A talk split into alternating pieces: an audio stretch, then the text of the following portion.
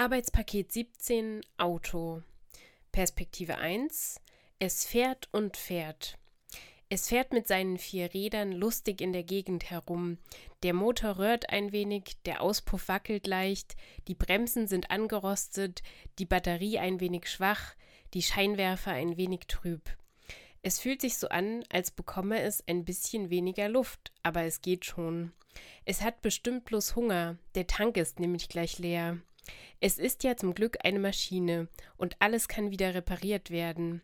Es fühlt besonders heute aber in seiner Mechanik alle Krankheiten, die es im Laufe seines Maschinenlebens angesammelt hat.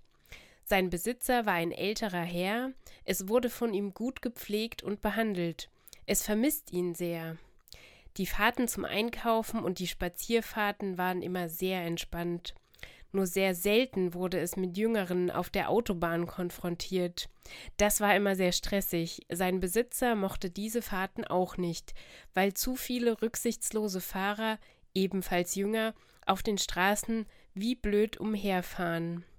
Zum Glück hatte sein Fahrer jede Stunde eine Pause eingelegt, dann konnte es seine aufgeheizten Räder ein wenig auskühlen lassen. Aber heute ist alles anders.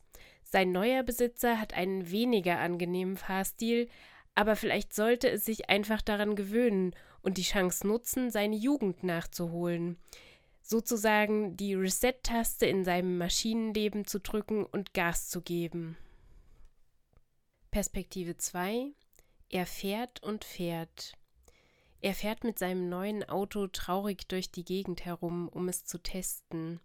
Er hat es von seinem Opa vererbt bekommen, dieser hatte schwere Krankheiten, was am Herzen, Magen-Darm-Probleme, Arterienverkalkung, was an der Lunge, zu wenig rote Blutkörperchen, ein wenig grauer Star. Auf dem Rückweg von einem schweren Wochenende der Beerdigung seines Opas will er seinen Kopf frei bekommen von all den schlimmen Erlebnissen und Gefühlen. Da bietet sich eine Spritztour mit diesem Auto gut an.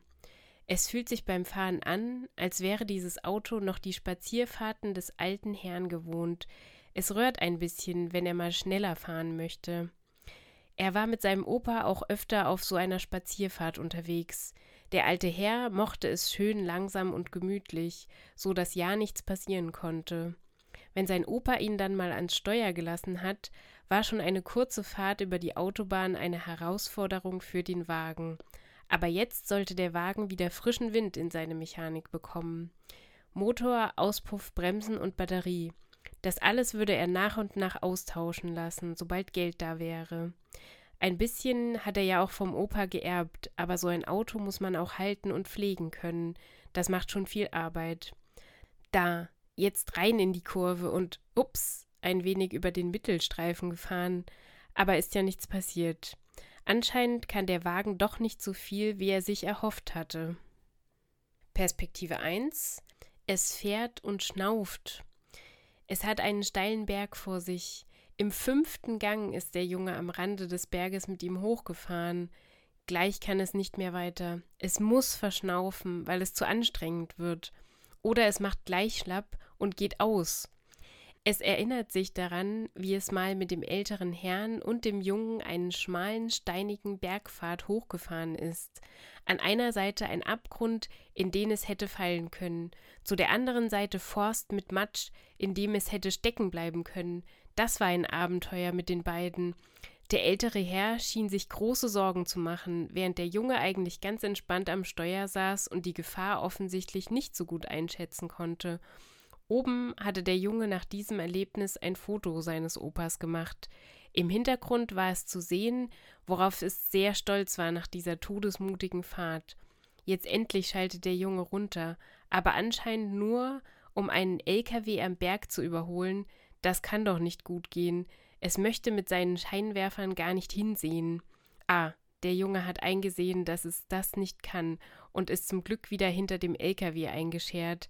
Jetzt fährt er brav hinterher, das ist gut. Aber er schimpft, oh je, dass es nichts mehr bringt, zu langsam fährt, ihn ausbremst und auf seiner Tasche liegt. Der TÜV steht dieses Jahr an, bei dem Unterboden, Auspuff, Abgase und so weiter getestet werden. Vor dieser großen Untersuchung beim Autodoktor hat es schon beim Gedanken an Unterleibsvisitation, Darmspiegelung, Atemtest und so weiter Monate vorher Angst. Und wenn die Teile nicht in Ordnung sind, bekommt der Junge eine große Rechnung mit Reparaturkosten zugesendet. Wenn er sie nicht zahlen kann, was dann? Muss es dann in eine ganz neue Familie? Perspektive 2. Er fährt und schnieft. Er hat eine sehr schwere Fahrt vor sich. Trotzdem fährt er mit seinem alten Auto lustig durch die Gegend, das Radio auf volle Lautstärke aufgedreht. Es ist eine aufgesetzte Lustigkeit, denn es wird die letzte Fahrt sein. Er hat es nochmal von der Werkstatt abgeholt und sich die Rechnung durchgelesen. Die Situation kommt ihm so vor wie damals, als er seinen Opa gerade von den Tests im Krankenhaus abgeholt hat und dieser ihm von seiner Unterleibsvisitation, Darmspiegelung und den Atemtests erzählt hatte. Ihm kommen die Tränen, weil es irgendwie so ist, als würde nun sein Opa für immer von dieser Welt verschwinden. Und weil er während der Fahrt kein Taschentuch zur Hand hat, fängt er an zu schniefen. Immer im Rhythmus des rührenden Motors, darüber muss er lachen. Er fährt auf den Berg hinauf, wo er mit seinem Opa mal war, das war vielleicht eine Fahrt. Sein Opa hatte ein wenig Angst, er selbst nicht so sehr. Nur jetzt, nachdem er ein paar Jahre mit dem Auto gefahren ist, sieht er ein, dass die Situation schon ein wenig gefährlich war damals. Deswegen nimmt er heute den sicheren Weg, den sie damals wieder runtergefahren sind. Oben angekommen macht er ein Selfie, ein letztes Foto mit dem Wagen im Hintergrund. Danach geht es in die Werkstatt, wo er es verkaufen wird, weil er sich die Reparatur doch nicht mehr leisten kann. Er hat versucht, es ebenso gut zu pflegen wie sein Opa. Was wohl dann mit dem Auto passieren wird? Wird sein neuer Besitzer es gut behandeln? Perspektive 1 Es rollt langsam aus. Es rollt bis zur Werkstatt. Puh, geschafft. Aber es ging gerade echt nicht mehr und es musste sich ein wenig tragen lassen. Der Junge packt seine Sachen und die, die vom Opa noch drin geblieben waren, aus. Hoffentlich geht nichts Wichtiges verloren. Heute müssen sie also Abschied nehmen. Es soll an einen Abnehmer in Russland weiterverkauft werden, eine Umsiedlung ins Ausland also.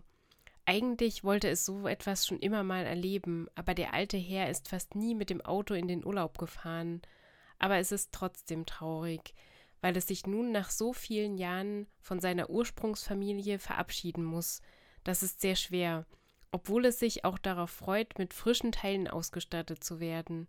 Es wurde nochmal zu dem Berg gefahren, eine Erinnerung an das Abenteuer, das sie zu dritt auf sich genommen hatten, und es konnte noch einmal auf einem Foto posieren. Heute müssen sie also wirklich Abschied nehmen. Perspektive 2 er lässt es langsam ausrollen. Er rollt es vor das Tor bis zur Werkstatt.